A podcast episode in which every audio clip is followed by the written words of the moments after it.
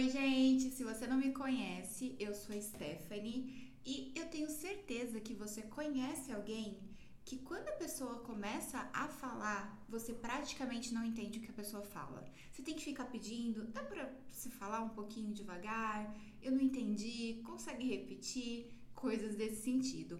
E também, provavelmente você conhece uma pessoa que fala muito bem, que se comunica muito bem, que dá até gosto de você ficar observando a pessoa falar. Pois é, esse é o tema do vídeo de hoje. Será que é possível a gente melhorar a nossa dicção? Será que é possível a gente melhorar a nossa comunicação verbal?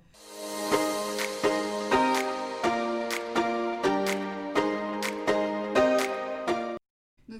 hoje eu vou trazer algumas dicas práticas para você que deseja melhorar a sua comunicação verbal. Mas antes de eu começar aqui a passar para você todas as dicas, eu quero te pedir para se inscrever aqui no nosso canal, porque essa é uma forma de você ser avisado todas as vezes que a gente liberar um conteúdo novo. E a primeira dica que eu quero dar para você é leia em voz alta. Isso mesmo. Parece até uma dica boba, né? Como assim, Stephanie? Ler em voz alta? Pois é, gente, quando a gente faz a leitura de um texto, seja ele qual for, em voz alta, é uma excelente maneira da gente treinar a nossa dicção. Além de, se você for uma pessoa um pouco dispersa ali, né, você começa a fazer a leitura de um livro, eu falo isso porque eu sou um pouco assim, tá? É, você logo fica perdida, né? Esquece até do que você estava lendo. Ler em voz alta também é um excelente exercício para prender a sua atenção no material que você está lendo. A segunda dica que eu quero dar para você é grave a sua leitura, né? Grave ali a sua fala.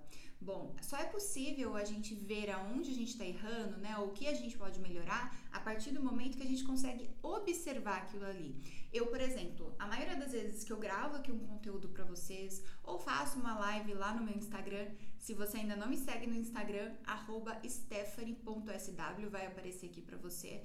Então, toda semana praticamente a gente faz um, um conteúdo em live, trazendo sempre um convidado ali para contribuir com as pessoas que estão ali no meu perfil. Então, eu gosto muito dessa coisa de me observar. Então eu assisto as minhas lives novamente, assisto os vídeos que eu gravo aqui para vocês, porque essa é uma forma de eu ver, nossa, eu poderia melhorar nisso, eu poderia melhorar naquilo. Então, se gravar, né, gravar-se ali e depois assistir, observando, né, de forma atenta, também é uma excelente maneira de você conseguir ver no que você melhorou e no que você ainda precisa melhorar. E a terceira dica que eu quero dar para você hoje é gesticule sem dó, exatamente.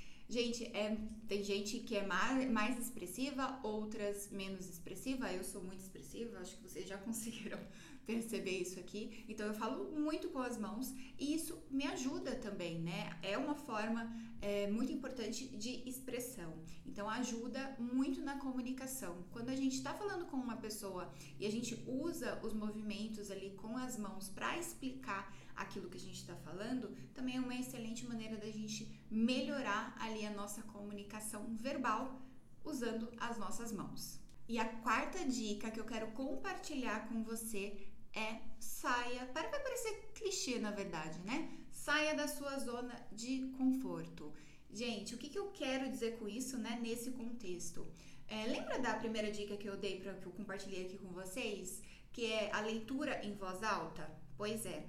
Se possível, nessa leitura, pegue textos, né, ou livros, enfim, é, mais complexos, né, que existam palavras que provavelmente você não as conhece ainda. Por que isso é importante, né, para nossa, para o desenvolvimento da nossa comunicação verbal, da nossa dicção? Primeiro, porque você vai aprender novas palavras e isso vai sim enriquecer muito o seu vocabulário. Também não adianta, né, a gente ler um livro ah, eu vi aqui uma palavra que eu não conheço. Ah, deixa quieto, também não quero conhecer.